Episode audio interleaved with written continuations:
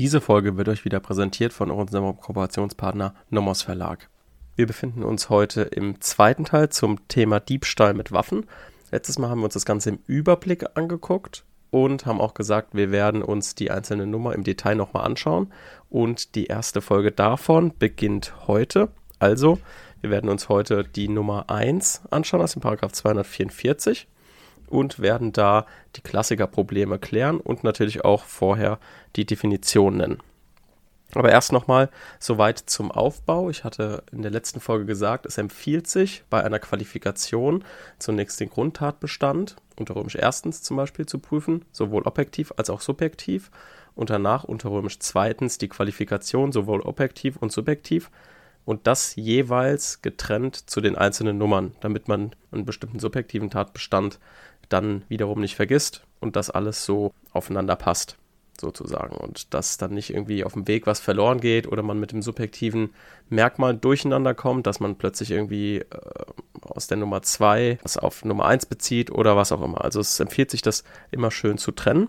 Und Jetzt gucken wir uns mal die Definition an von der Waffe und von dem gefährlichen Werkzeug. Ja, dazu muss man sagen, dass die Definition im Waffengesetz steht, und zwar in Paragraph 1 Absatz 2 Nummer 2a aus dem Waffengesetz. Im Waffengesetz ist hinten auch eine Anlage drin. Das heißt, wir können uns schon mal daran orientieren, wenn etwas hinten in der Anlage als Waffe definiert ist, dann ist das auf jeden Fall auch eine Waffe, die bei uns unter Absatz 2 Nummer 1a fällt wir merken uns auch, das ist natürlich Einzelfallrechtsprechung.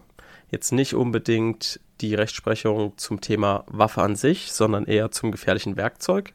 Denn hier muss man immer ein bisschen im Einzelfall gucken, was ist jetzt ein gefährliches Werkzeug.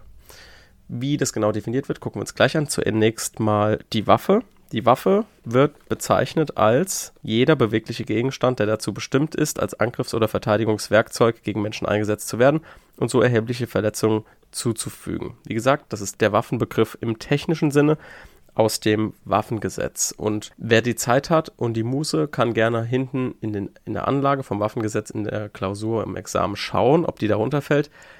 Ich kann aber vorwegnehmen, es ist eigentlich immer eindeutig.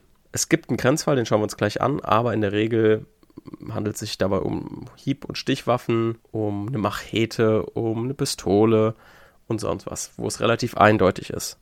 Es ist auch eindeutig bei Gaspistolen, da hat die Rechtsprechung auch entschieden, dass Gaspistolen, wo das Gas vorne aus der Mündung austritt, auch Waffen im Sinne des Waffengesetzes sind.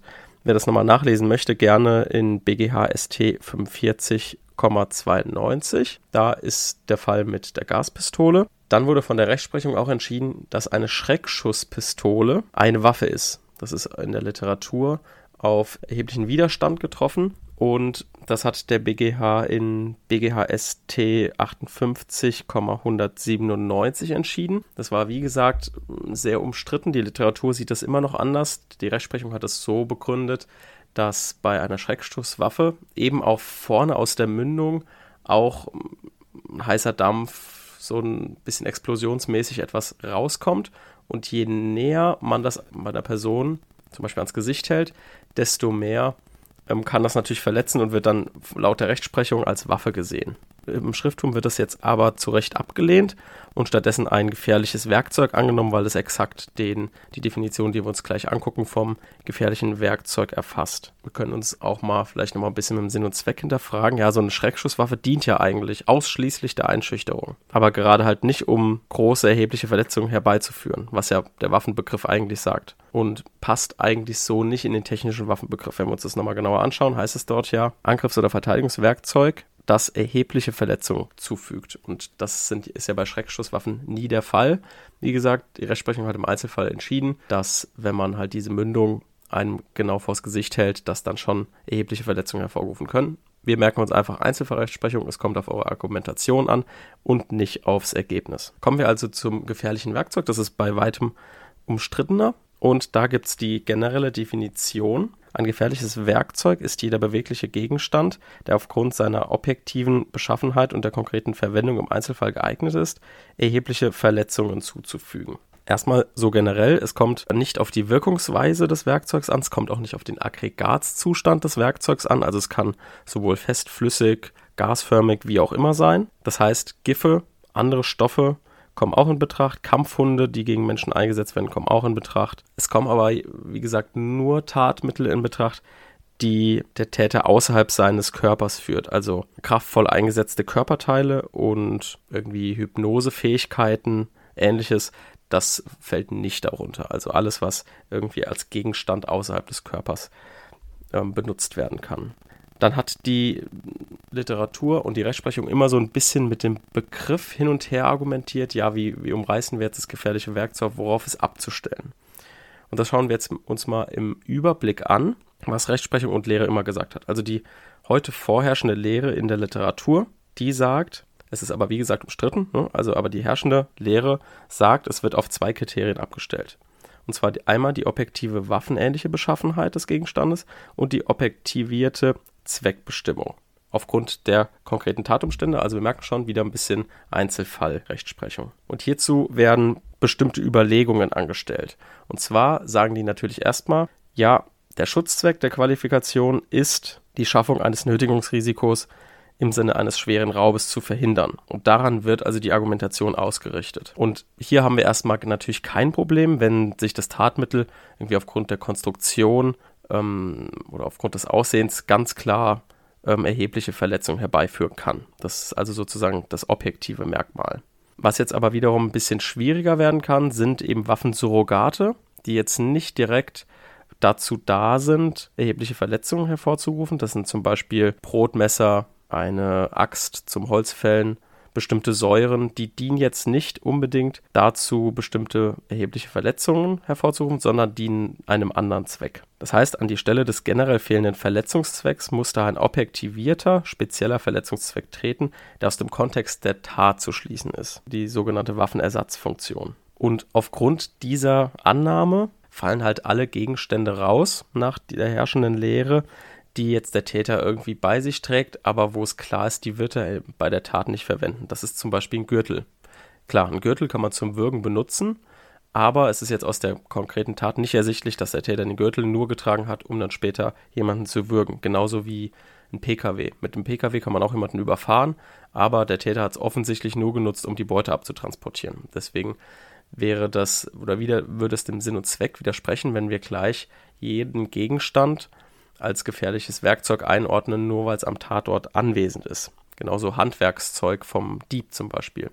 Also äh, ein Dietrich, klar, ein Schlüssel kannst du auch einsetzen, um ihn äh, jemand ins Auge zu stechen. So, aber darum, darum geht es eben nicht. Und dann muss man aber trotzdem aufpassen, natürlich, wenn er jetzt zum Beispiel der Dieb ein Brotmesser bei sich führt, also mitgenommen hat zur Tat, dann muss man sich natürlich fragen, okay, warum hat er jetzt ein Brotmesser dabei? Ein Brotmesser ist zwar ein Alltagsgegenstand, den man benutzt, um Brot zu schmieren oder ein Brot zu schneiden, aber man benutzt es jetzt nicht während dem Diebstahl. So, also das muss er also mitgeführt haben zu einem anderen Zweck, und zwar zum Zweck der Verletzung. Und dann können wir halt im Einzelfall sagen, gut, ja, dann müssen wir eben hier sagen, ja, du hast ein gefährliches Werkzeug mitgeführt. So, die Rechtsprechung hat jetzt allerdings zunächst, sage ich mal, ist dem Rechtsausschuss gefolgt. Der Rechtsausschuss bezieht sich in seiner Bundestag-Drucksache, wer es nachlesen will, 13-9064,18. Der bezieht sich darauf, dass ein Werkzeug dann als gefährlich anzusehen ist, wenn es nach Art seiner konkreten Verwendung geeignet ist, erhebliche Verletzungen herbeizuführen. Zu diesem Begriff werden wir noch kommen. Die beziehen sich hier auf 224 Absatz 1 Nummer 2 Variante 2, also dem Einsatz des gefährlichen Werkzeugs zur Herbeiführung einer Körperverletzung. Das ist jetzt aber sachlich auf jeden Fall verfehlt, weil das Werkzeug jetzt im Grundfall des Diebstahls eben nicht verwendet wird.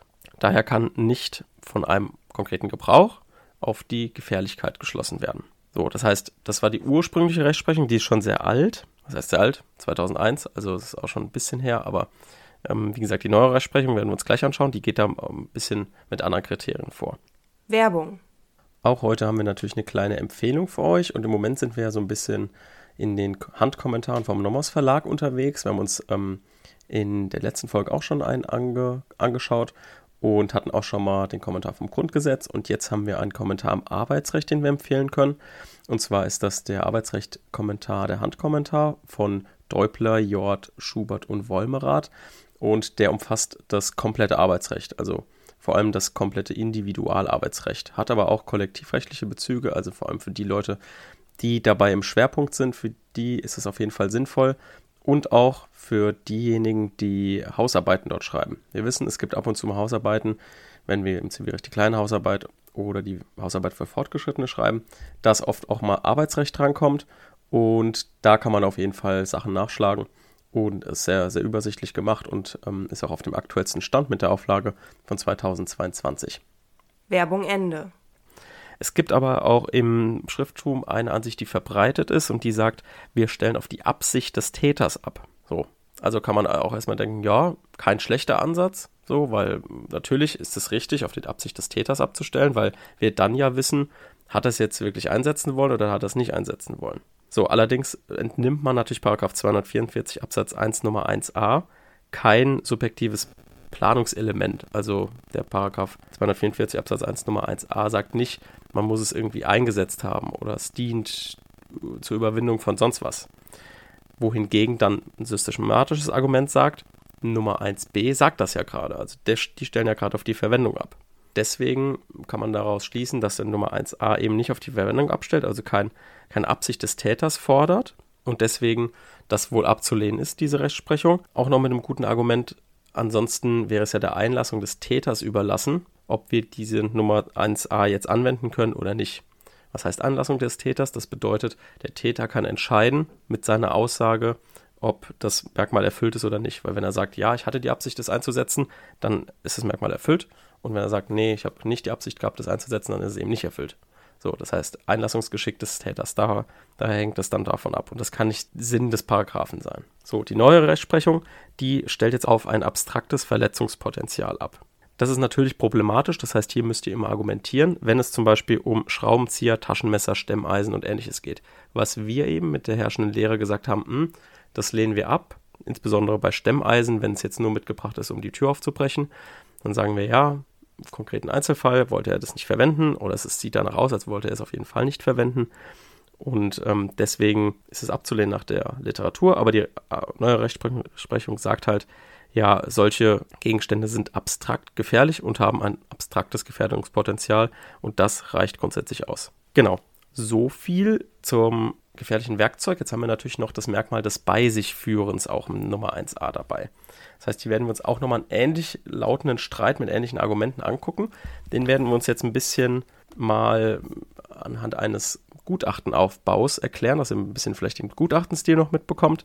Das heißt, ich habe das so ein bisschen ausformuliert und ähm, wir machen das mal am Beispiel eines, einer Nagelschere oder einer Nagelfeile oder ähnliches. Also ein kleines Werkzeug, ähm, wo man denken könnte, okay, das ist ja jetzt nicht nur dafür da, um Verletzungen herbeizuführen. Also, für eine Qualifikation nach 244 muss der Täter eine Waffe oder ein gefährliches Werkzeug bei sich geführt haben.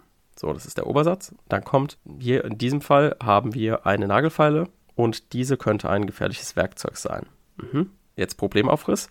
Fraglich ist, wann von einem bei sich führen eines gefährlichen Werkzeugs ausgegangen wird. Das heißt hier, ihr merkt, dass diese zwei Streitpunkte verfließen. Das bei sich führen und gefährliches Werkzeug, die werden jetzt so ein bisschen ineinander verfließen, aber es werden auch neue Aspekte da sein. So, erstmal müssen wir auf den Willen des Gesetzgebers abstellen. Was hat er denn gewollt? Er hat gewollt in dieser Bundestag-Drucksache, die ich schon zitiert hatte, dass der Gegenstand aufgrund seiner objektiven Beschaffenheit und der konkreten Anwendung im Einzelfall dazu geeignet ist, nicht unerhebliche Verletzungen herbeizuführen. Problematisch ist jetzt in dem Zusammenhang, dass sich die Gefährlichkeit jetzt in 224 vor allem aus der konkreten Anwendung des Werkzeugs ergibt. Jetzt ist aber natürlich eine bestimmte Verwendung gar nicht gefordert, sondern nur ein bei sich führen. Also kann erstmal eine uneingeschränkte Übertragung von 224 auf 244 nicht erfolgen. So, das haben wir also die Argumente, die wir eben schon ein bisschen genannt haben mit der Bundestagsdrucksache, die haben wir jetzt so ein bisschen verwurstet. Und jetzt kommen wir zu den drei Theorien, die bei dem Bei sich führen eines Werkzeugs immer kommen müssen. Das erste ist die Single-Use-Lehre. Das heißt, nach dieser Ansicht wird vertreten, dass ein gefährliches Werkzeug nur dann in Betracht kommt, wenn der Gegenstand in der konkreten Tatsituation keine andere Verwendung haben kann, als eine Gefahr für Leib und Leben zu begründen. Diese wird vor allem vertreten von Esa Bosch, von Jöx Jäger. Und jetzt die Subsumption, das bei sich führen dieser Nagelfeile, also ein Gegenstand des alltäglichen Lebens. Beim Diebstahl kann nicht die einzige Zweckbestimmung bei gemessen werden. Also es ist nicht einzig zur Verletzung da. Das heißt, demnach wäre hier die Nummer 1a nicht verwirklicht. Dann kommt die Lehre vom Verwendungsvorbehalt. Nach der Lehre vom Verwendungsvorbehalt sind mitgeführte Gegenstände nur dann gefährlich, wenn zu der allgemeinen Eignung Körperverletzungen hervorzurufen noch dazu kommt, dass der Täter einen inneren Verwendungsvorbehalt hat, also eine Verwendungsabsicht hat. Also, man geht davon aus, dass hier vorausgesetzt wird, dass der Täter notfalls bereit ist, das Werkzeug gegen andere einzusetzen. Das heißt, das ist so ein bisschen mit der Argumentation von der herrschenden Lehre, die wir eben als erstes dargestellt haben. Dann kommt der BGH mit der neueren Rechtsprechung, sagt abstrakt objektive Jedenfallsbetrachtung. Der geht also davon aus, dass der Begriff des gefährlichen Werkzeugs nicht in einer abstrakten, für alle denkbaren Einzelfälle geltenden Weise definiert werden kann, denn es kann nur jeweils im Einzelfall anhand rein objektiver Kriterien geprüft werden, ob ein Gegenstand in einem konkreten Einzelfall ein gefährliches Werkzeug darstellt. Und das heißt, sie versuchen jetzt anhand rein objektiver Merkmale zu schauen, ob jetzt die Nagelfeile ein gefährlicher Gegenstand ist. Man kann natürlich sagen, dass jetzt die Nagelfeile einem Messer ähnlich sieht. Sie ist scharfklangig, sie ist, sie ist spitz und deswegen kann sie natürlich als Angriffs- oder Verteidigungswerkzeug eingesetzt werden, aber sie wurde natürlich nicht so konstruiert wie ein, wie ein Angriffsmittel. Und es stellt auch ganz klar keine Waffe dar. Und man sieht insgesamt natürlich, dass eine Nagelfeile viel weniger geeignet ist, ein gefährliches Werkzeug zu sein, als zum Beispiel ein Brotmesser, weil sie so winzig ist. Man kann da höchstens, ist ja auch nicht wirklich so scharfkantig, dass man dadurch irgendjemanden durch ein Körperteil stechen könnte oder ähnliches. Deswegen kann man sich einerseits so entscheiden, man kann sich aber auch so entscheiden. Also hier kommt es auch wieder auf die Argumentation an. Wer die Argumentation des BGH hören möchte, gerne in der Use nachlesen, 2008,835. Und damit sind wir auch mit der Folge zum Diebstahl mit Waffen aus dem Paragraph 244 Absatz 1 Nummer 1a fertig. In der nächsten Folge gucken wir uns den Nummer 1b an und den Bandendiebstahl. Bis dahin, tschüss.